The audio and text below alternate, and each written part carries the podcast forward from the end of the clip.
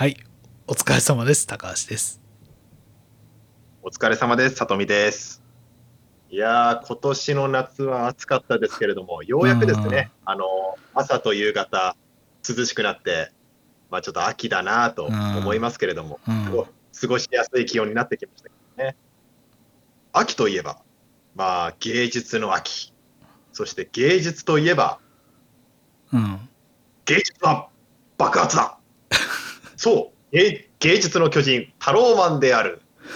というわけで、今回はタローマン会を行きましょう。おー。はいはいはい。よろしくお願いしますい。やーはい、えっとですね、あの、タローマン、去年ですね、去年の夏頃に10、10話くらい再放送されたんですけれども、うん、実際にあの、1970 1972年放送されていた作品なんですよ、タローマンって。はい。あの、だから時期的に言うとあれですか、あの帰ってきたウルトラマンとか、ミラーマンとか、シルバー仮面ジャイアントとかのくらいの作品ですよね。はいはいはい。まあ、まあ結構、第二次特撮ブーム。まあなんかいっぱい出てくる、まあ、70年代の、まあ、始まりのくらいの時代ですけれども、っていうか、あれやね、仮面ライダーやね。言って言ってたっけ、今。仮面ライダー1号とか。あそこやね。そうですね、仮面仮面ライダーの時期もそうですね。いやもういろんなヒーローが本当に、いろんな番組、いろんな曲で作られていた、うんうんまあ、そんな時代ですけれども、まあ、それゆえに、まあ、どうしてもやっぱ人気ヒーローとか有名ヒーローに押されて、あんまり知名度のないマイナーなヒーローっていうのもいっぱいいるんですよ。うん。その中の一つが、まあ、このタローマンですよね。うん。うん。あの、まあ、ちょっとお恥ずかしながら、自分、タローマンって、まあ、その、去年再放送されるまで全く知らなかったんですけど、知ってました？タローマン、もともと。いや、僕も知らなかったですね、これは。はい、あの、いや、こんな強烈な見た目のヒーローなのに、いや、なんで今まで知らなかったんだろうなって思うんですけど、自分でも。ねえ、なかなか、そこそこ見てる方なのに、俺たちは。はい。あの、全部で30話、あ、当時ですね。あの、72年、当時全部で30話あったらしいんですけど、で、劇場版も何個かあったんですけど、まあ、えっと、去年 NHK で、まあ、発掘されたフィルムがうん全部で10話、あの、再放送されたわけですよ。で、それでまあ、一気にと、まあ、一部界隈というか、で、人気ひ、人気が、知名度が上がったヒーローなんですけれども、もともと岡本太郎さんの作品とか言葉を、まあ、世に広めるために、まあ、生まれた、まあ、ヒーロー番組なんですけれども、うん。いやこれもですね、すみません、ちょっとお恥ずかしながら自分、岡本太郎さん、もちろん名前は存じてたんですけれども、あの、正直今まで太陽の塔を作った方っていうイメージしかなかったんですよ。うん。まあでも今回タローマン、タローマンきっかけでいろんな作品、いろんな言葉を知るきっかけになりましたね、タローマンで。俺の家の近所に太陽の塔があって、はい。車で10分ぐらいのところにあるんやけど、そそれでも、まあもう、それのイメージしかないわ、俺も。岡本太郎さん、太陽の塔みたいな。まあ、太陽の塔はですね、実際まあもう一番代表作と言ってもいいですからね。うん。太陽の塔って、あれ、今でも中入れるんですか？あれ。なんかね、いや、で昔は入れんかったと思うねんけど、なんか、なんかどっかのタイミングで入れるようになったと思う。なんかまあ予約とかして、なんかツアーみたい、ツアーというか、まあ回れる。昔は入れんかったと思うねんけどな。なんか最近は多分入れると思うねんな、あれ。えー、じゃあちょっと行ってみたいですね。ちょっと大阪に遊びに行った時そうやね。一緒に行きたいです。うん、予太陽の約して。で、太陽の塔もそうなんですけど、あの、タローマンに出てくる、まあ、怪獣、まあ、奇獣って言われてましたけどね、全部あの、岡本太郎さんの作品、まあ、絵画とか彫刻がモチーフになってるんですけど、うん。あの、いやー、こんな作品があったんだっていうのが、やっぱり奇獣を通していろいろ知りましたね。うん。ちなみにあの個人的に一番好きな、まあ、基準というか、まあ、作品って言えばいいのか分かんないですけど、は、まあ、やっぱりあの、あれですかね、同じことを繰り返すくらいなら死んでしまえっていう、す すごいタイトルですけど、登場したダダッコ、基準ダダッコ。うん。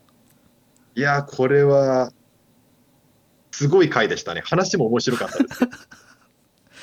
なんか、ね要は、あれよね、あの、まあ、タローマン、あまあ、怪獣が出てきて、まあ、怪獣が出てきたら、まあ、タローマンがいつものように倒してくれるでしょう、みたいなことをみんなが思っちゃうよね。はい。そしたらもう、あの、岡本太郎イズムの塊のタローマンは嫌になっちゃう。そんなこと、同じこと繰り返してる別に死んでしまった方がマシやってやっぱ思っちゃうわけですから、タローマンさんは。あの、新しい必新武器というか、新しい必殺技を自分にかけて、自分で倒れる。いやー、あれは強烈でしたね。うんしかもそれ、助けに来んねんな、タローマン2号が急に。ねなんかちょっとどっかで見たことがあるような、ないような構図でしたけれども、もうバチバチゾフィーやったけどな、もでも手を差し伸ばしたら、バシーンと叩かれて、芸術は爆発だ押されて、うわーって言って爆発するっていう、あの、とんでもねえヒーローだなって思いましたね。こんなのいたんだ、こんなヒーローいたんだって思いましたけう。どう、ん。一時期流行ってた、なんかあの、鬼畜ヒーロー的な感じよね、なんか、なんか、ネットで言われてたけどレッド。、レレッドマンとか、あーでも確かにレッドマンはちょっと同じ空空気感はあるかもしれん。程よい低予算感もなんかちょっとそう思いうんで。すね。でも、あの、なんか低予算っぽい感じ出しといて、実は結構怪獣とか、まあ、奇獣とか、うん。めっちゃあのこだわったデザインなんですよ。あの全部、まあ、太郎さんの作品が元になってるんですけど、うん。あのいわゆる人間が入るには、ちょっとあの、なんていうんですか、そのまま入るような人型形態じゃない奇獣が多いわけですよ。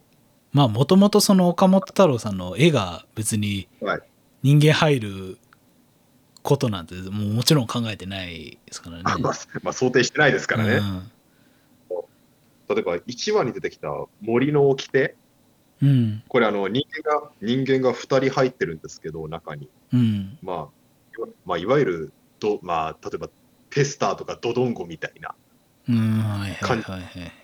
感じのですね、操演方法ですよね。中に人間が2人入って動いてるわけなんですけれどもです、なおかつ釣られた状態ですよ。うん。だからもう、中中のアクターさんはめちゃくちゃ熱くて、あの大変だったらしいんですけど、えなんかと当時の撮影秘話をーうん。ねでちょっとこの森の掟についてちょっと一つ自分、まあ語りたいことがあるんですけど、うん。森の森の掟って背中にチャックがあるんですよ。うん。あのあこれはあの岡本太郎さんの元になった絵画の時点で、その森の掟っていう怪物の背中にチャックがある。うん。まあ、要は、なんていうんですかね、まあまあ、見た目怪物の皮をかぶった中身空っぽな、まあ、そういうまあ象象徴なんだと思うんですけれども、うん。あの怪獣の背中にチャックがついてる、まあ、つまり怪獣の中に人間が入ってるっていうのっていう文化が世に広まったので、まあ、やっぱり初代ゴジラだと思うんですけど、うん。まあ、初代、まあ、初代ゴジラもですね、あの、もともとは、あの、えっと、なんかクレイ、クレイアニメというか、モーションアニメみたいな感じでうん。る予定だったんですけど、うん。まあ、ちょっとそれが実的に大変なんで、まあ、人間が入れるサイズの怪獣の着ぐるみを使っ作って、中に人間が入って演技をするっていう、まあ、撮影方法が思いついて、まあ、それからあの怪獣の中に、まあ、着ぐるみの中に人間が入るっていう、うん。まあ、表現方法が日本の文化に定着したわけなんですけど、うん。ゴジラは、初代ゴジラって1954年の作品なんですようん。で、森の掟、これって1950年の作品なんですよ。うーん。ゴジラゴジラより前なんですよね。うん。なのに、あの、か開示チャックがついてるっていう、なんか発想を思いついちゃう、あの、太郎さんすげえな、なんか先見の明があるなって思ったんですよ。そうやね。それはすごいね。それが確かに。な。はい。いや、そして、あの、まあ、もうちょっとネタバレしてもいいと思うんですけど、ネタバレっていうか、多分これ聞いてる方みんなご存知だと思うんですはいはい。あの、最終回、最終回ね。最初回。あの、タローマンが地球を爆発して終わりっていう。いや、すげえな。最後は、まあ、タイトルとしては芸術は爆発だで来るだろうと。まあ俺も思って、思いながら見てて、まさか思いっきり地球爆発させて終わるっていう。いや、すごい最終回ですよね。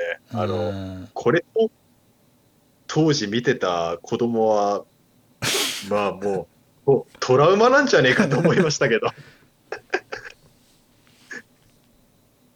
あの、で、太陽の塔、最終回の敵が太陽の塔なんですよね。うん、いや、あの、うん、まあ、やっぱり、やっぱり大、代表作なんで。うん、あのな、あのなんか、夕焼けに佇む、なんか大量の増殖した太陽の塔の黒いシルエットが、エヴァンゲリオンのななんかシーンっぽいイメージがありますけれど、うん。なんかなかった？あんな感じの。なんかあったような気がするんだけどな。てか、てかあの、エヴァンゲリオンでよくあるのが、爆発のエフェクトがなんか十字架状になってるっていう演出がよくあるんですよね。うん。で、なんか、太陽の塔もちょっと、見ようによってはちょっと十字架っぽいじゃないですか。うん。なんかう腕なのかあれわかんないけど、腕みたいなパーツを なんか両、両、両手をなんか横に伸ばして、パッと見シルエットはちょっと十字架っぽいシルエットに見えたりしてて。いや、だから、だからこれは、まあ、勝手な想像ですけど、多分庵野秀明監督も、子供の頃タローマン見てたと思うんですよね。で、多分その影響が出てるんじゃないまあ、あ庵野監督は分かんないですけど、樋口監督は実際、インタビューで、子供の頃タローマン見てて、タローマンの影響をを受けて、で、シン・ウルトラマンにもタローマンの、なんか、イメージが反反映されてるっておっしゃってましたから。あ だからあのゾーフィーも、まあもちろん初代ウルトラマンのリスペクトはあるんでしょうけど、それと同時に多分、タローマンのへのイメージがあったんじゃないかなって思うんですよね。ええはい、はい。あ。はい。まあ、茶番はこれくらいにしましょうか。茶茶茶番はこれくらいにしましょうか。はい。えっと、はい。ね、ね、まあ、ご存知だと思いますけれども、タローマンは1972年の作品ではございません。はい。あの、れっきとした2022年のに作られた令和の作品です。ただ、まあ、そういう71年に作ったっていう体でやってるってことやね。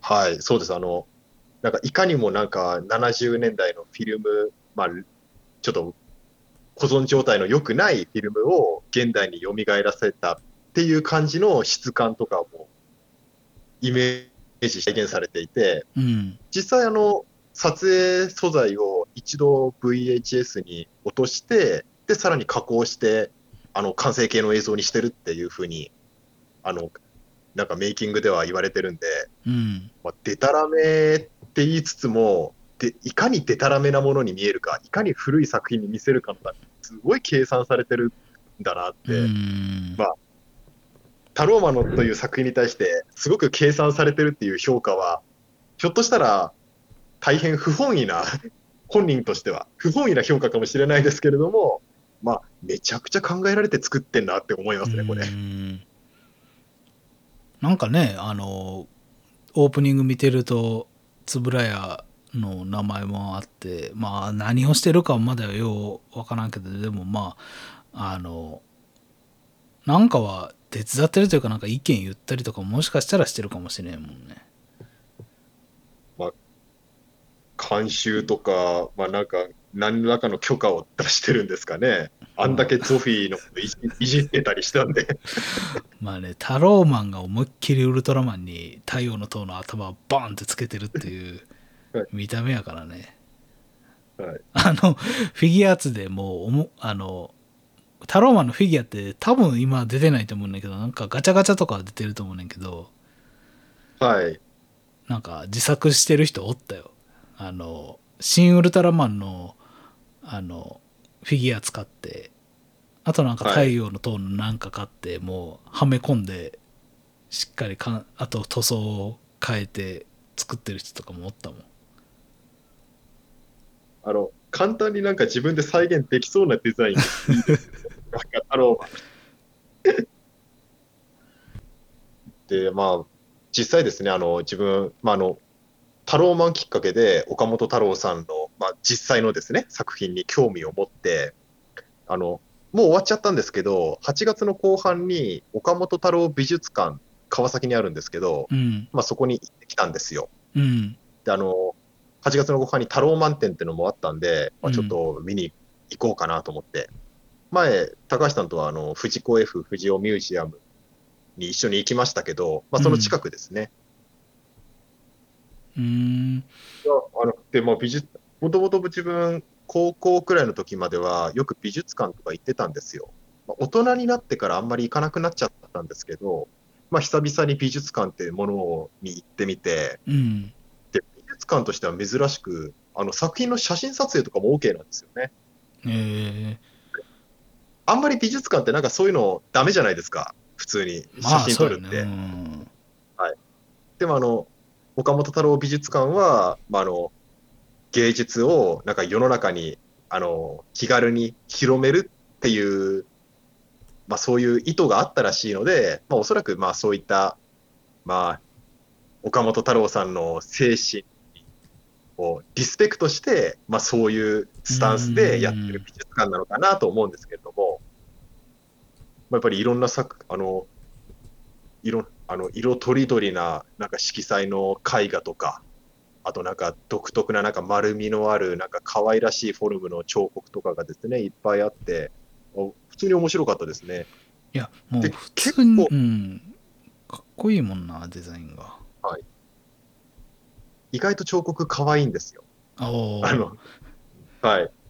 なんか、丸みのあるフォルムと、なんていうんですかね、なんかその、シンプルなようでちょっと複雑な、あの、点が特徴的で、なんか、あ、面白いなって。で、結構やっぱり、お子さんとか、若いカップルとか、なんか、老若男女いっぱいいましたね。うーん。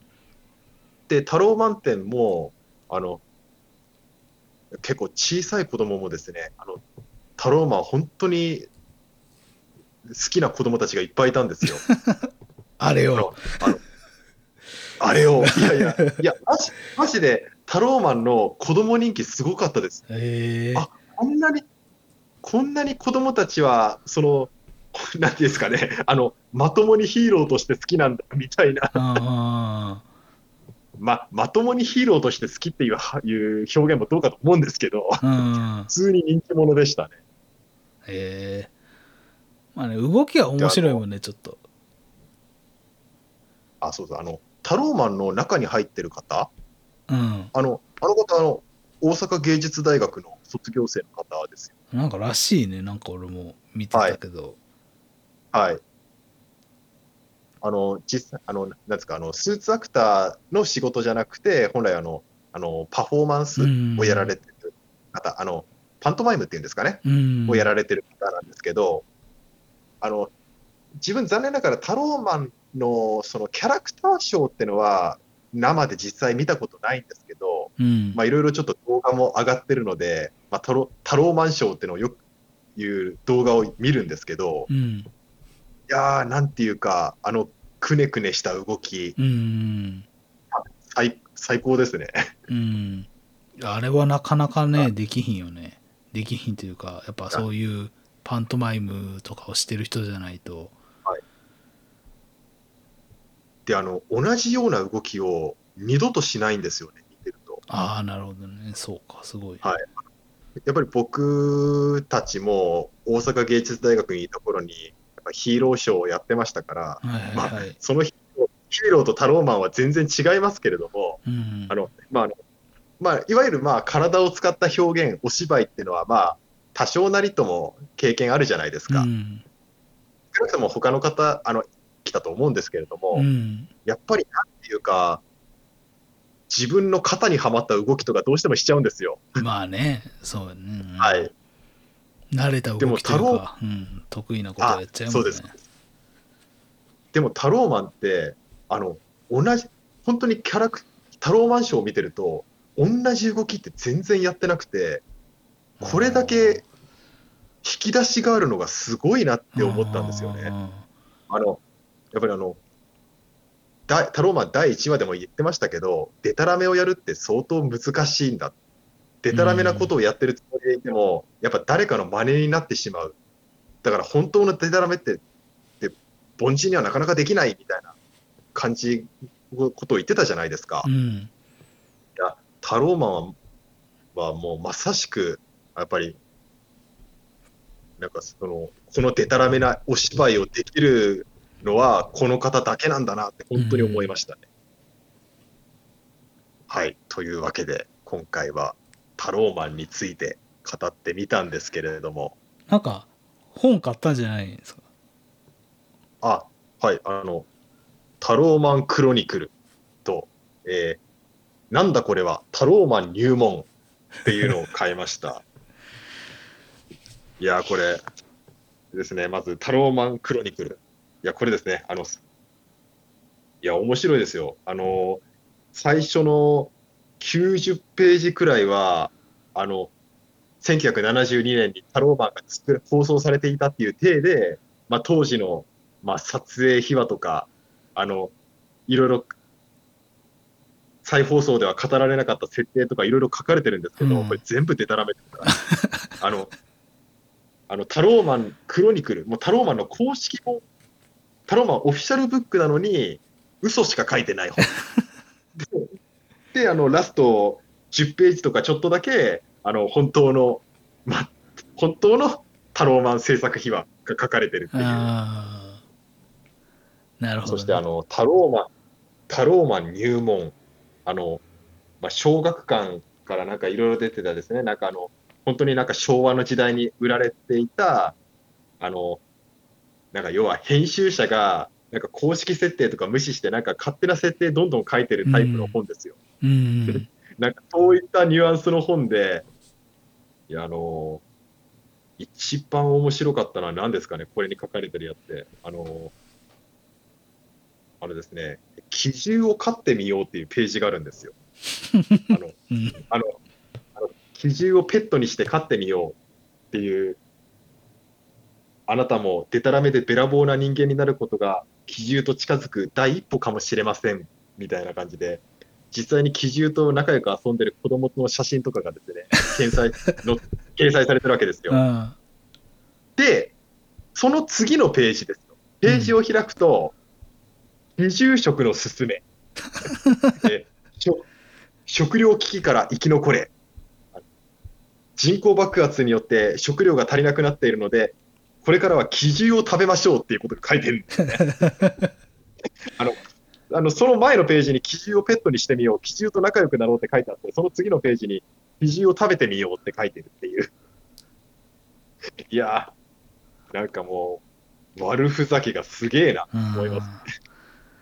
いやだな岡本太郎のことまあ正直あの知らなかったですけどまあなんかこういう名言みたいなこの名言とあと岡本太郎さんのそのデザインしたものをうまくあの特撮に落とし込んでてまあそれもなんか特撮もなんかなんて言っていいかなまあ昔のちょっとまあ、そのレッドマン的なちょっとやばいのもあるああいう時代の時のを取り入れたっていうのはやっぱ面白いよね。いや、レッドマンは別に、あのあれですよね、やばいヒーローを作ろうと思って作ったわけじゃないけど、結果的にやばくなってしまったという、あのいわゆる天然物のやばいやつなんですけど、いや、これ、タロー、言ってしまえばタローマンは、なんですかね、あの、やばいやつに見えるように、めちゃくちゃ計算されてるうん。ヒーロー、あの、地区ヒーローみたいな。うん。いやー、なんか、いや、でも、おもおもろいよ、やっぱ。その、はいまあ、、これ、1話3分ぐらいしかないけど、はい。ね、もっと、もっと見たい感じはするよね。まあ、た大変やと思うけどな、これをこれで作るのは。あの、やっぱり、このデタラメ感って、なかなかやっぱり再現難しいと思うんですよ。うんあの、作れば作るほど、続編を作れば作るほど、多分、このデタラメ感って損なわれていくような気もするんですよ。これな、なんかねお金かかっはい。てるもんね。やっぱ NHK は金持ってんなって感じ、金持ってんなっていうか、お金かけてんなっていう感じはするよな、こういうのを見てると。いやー、これ、どうなんですかね。あの、いや、もちろん、その、特撮作品って、まあ、お金がかかるんで、まあ、普通の、これ、普通の再現ドラマとかよりかは全然費用かけてると思うんですよね。うん。例えば、あの、もともと、まあ、岡本太郎さんの、あの、作品や言葉の魅力を伝える作品を作りたいっていうところから、タローマンって始まってるんですよ。うん。まあ、例えば、普通に岡本太郎さんのドキュメンタリー番組を作るっていう手もあったと思うんですけど、うん。あの、それよりも強烈な印象に残るやつとして、まあ、ヒーローものにしよう、タローマンっていう作品にしようっていうコンセプトで企画がスタートしたんですけれども、うん。まあ、ただの、まあ、普通のドキュメンタリー番組を作るよりかは、もちろん手間暇かかってると思うんですよね。うん。でも、あの、結構ですね、このタローマン、スタジオって、あの、本来、写真スタジオで使われるスタジオで撮影してるらしいんです。うん。だから全然、あの、特撮作る、普段特撮作品とか作るようなところじゃない、狭いスタジオで撮ってる。うん。そうなんや。なんかでもまあ、その割にはって言ったらあれやけど、あの、違和感はない。狭、狭そうやなとかは全然思わんかったから、やっぱすごいよね、それは。思わないですよね。これ、あの、最新の技術で、あの、最古の表現をしてるっていうか、いや、いや、本当にうまくできてるなって思いますよ。うん。で、なんか、いこういうキャラおるわ、みおりそうやな、みたいな、昔の特撮。っていうのも、あの博士とかね博士なんか、じゃあ逆、まあ、じゃあどこにおんねんって言われたら、今パッと出てこうへんけど、なんかいそうっていう。あと、あの、結局正体不明の風来も。あ あれな、あれ、あれアイアンキングのあれに似てるなと思ってんけどな。静香源太郎。ああ、そうそうそうそう。はい、はい。結局なんかようわからんっていう。あの、あれ、設定ではサイボーグなんですよ。あ、あれじゃない？あの、はい稲妻フラッシュの相棒。それ思います思いますよね。はい。うんあの、えっと、インターポールでしたっけ？そうそうあの人は。そいや、多分そこから着想を得てるはずキャラクターなんだろうなとは思う。今では一切語ってないですよね。う。い や今俺も初めて思うそうなんやって感じだと思う。あの、後出し後出しでいろんな設定出してて、あの、例えばあの、なんか少年隊員いたじゃないですか。ああ、おったか。ああの少年隊員、あの、放送された10話分では全然伝わってこないですけど、あれ、あの少年超能力を持ってます。知らねえ。わかんねだからその辺もちょっと稲妻っぽいですよ。え。うん。確かに。そしてあの、新人隊員、わかります？あの、あの、えっと、オープニングの時に毎回、あの、ああ、出て、あであ。ベーラーボーな夢はあるかの時に、うん。カメラ目線でうん。笑顔になる隊員。うん。あの若い隊員、あの、ちょくちょく出てくるんですけどうん、セリフ一切ないんですよ。で、で、あの、その隊員がいなくなった時にタローマンが出てくる。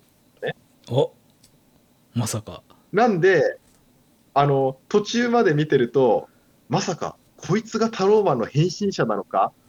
って思うんですけど、うん。え最終回、あの、タローマンがあの民衆たちから、あの、わしのビルを返せもっと考えて戦ってくれよって言ってるところに普通にいるんですよ、その人。あの同一人物だと思われてたのにしれ、しれっと最後の最後に別々にいるっていう。ちゃうかったか。だからあのー真面目に、真面目に考察してる視聴者を嘲笑うかのような演出が。あの、タローマンだと思ったでしょ？違うよ？みたいな。深く考えちゃダメだよ？みたいな。いや、でも、いや、計算されてるなと思いましたね。うん、いや特撮見てないとやっぱ見てる人が作ってる感もあるよねやっぱりそいうやなんか岡本太郎。側だけじゃなくて特撮側も詳しくないとなかなかこれはうまくできひんやろなっていう感じがするね、いや、相当研究してますよ。うん間違いなく。うん太陽の塔仲いかななこれはいや、行きましょう。ちょっとぜひですね、ちょっと、あの、この前は高橋さん、あの、横浜の方に、関東の方に遊びに来てくださったので、次は、あの、僕が大阪に遊びに行って、一緒に行きましょうよ。はい。うん来てくださいよ本当にはい。いや、本当にちょっと行きたいですね。遊びに行きたいです。うんまあちょっと、まあそろそろちょっと締めの言葉に行きたいと思うんですけれども、はい今回、岡本太郎美術館でですね、えー太郎さんの言葉がいろいろ書かれた強く生きる言葉という本を買ったんですよ。で、その中で、えーその中でですね、あの今後の特撮回遊、まあ、今回、ポッドキャストの今後のすごく参考になりそうなありがたいお言葉があったので、最後にちょっとそれで締めさせてもらおうかなと思います。はい相手に伝わらなくてもいいんだと思って、純粋さを貫けば、逆にその純粋さは伝わるんだよ。岡本太郎もそう言っていた。素晴らしいいやー、いい、いいですね。あの、どちらかっていうと、どちらかというと、高橋さんはこの言葉をなんかすごく実践してるような気がします。うんそうだねうんなんなんか純粋に、なんかその、なんかその思いを言ってるような、どちらかというと僕はですね、なんかいろいろ知識で、マウント取ってるというか、あの、あの、知識をちょっとひけらかしてるようなところもちょっとあるんでですね、あの、ちょっとこの岡本太郎さんの言葉には、ちょっと胸に刺さるというか、あともう一つ、ちょっと太郎さんの言葉を言いましょう。お笑いタレントみたいな喋り方をする人が結構多い。それはサービス精神かもしれないが、つまりはみんなに悪く思われたくない。自分が可愛い一年なのだ。岡本太郎もそう言っていた。はい。まあちょっと僕は今回ですね、実を言うと今回の収録、一度撮影機材のトラブルで全部消えちゃって、2度目撮ってるんですけど、今回の収録。撮り直してるんですよね。うんで、まあ今回私、まあ同じことを実は2回連続で言ってるわけですよ。すいませんいやー、あ、いやいやいや、あの、うまく、綺麗に、心地よく喋ってますけど、自分。あの、タローマンの精神に反するようなことやっちゃってますけどいやね。でも、えあのなんすかねやっぱり里見さんは里見さんでやっぱそのちゃんと準備をしてきて喋るこういう流れを作って喋るっていうのはそれはそれでいいと思いますよいや、あの、そう言っていただけるとありがたいんですけど、高橋さん、あの、そういうふうに持っていきたいんじゃない。あの、どちらかっていうと、えあの、すみません、あの、そう言っていただけてありがたいんですけど、どちらかというと、そういうふうに持っていきたいんじゃなかった。なんだよ違うんかいいや、いや、えーなんかあの、うまく綺麗に心地よく喋ろうとして、すいませんでしたって言いたかった。で、あの、オチをつけたかったっていう。我慢しとけばよかった言わんかったらよかったな結局綺麗にまとめようとしとるやないかい。うん いやー、はい。というわけで、皆さんも、でたらめに、べらぼうに生きてみましょありがとうございますう。はい。では締めさせていただきます番組へのごかいご意見ご感想はメールでお待ちしておりますアルファベットすべて小文字で tokukai2023 アットマーク gmail.com 特会2023アットマーク gmail.com までお願いいたしますではまた次回お会いしましょうさよならぜひ、やってほしい回とかも教えてください。はいさよなら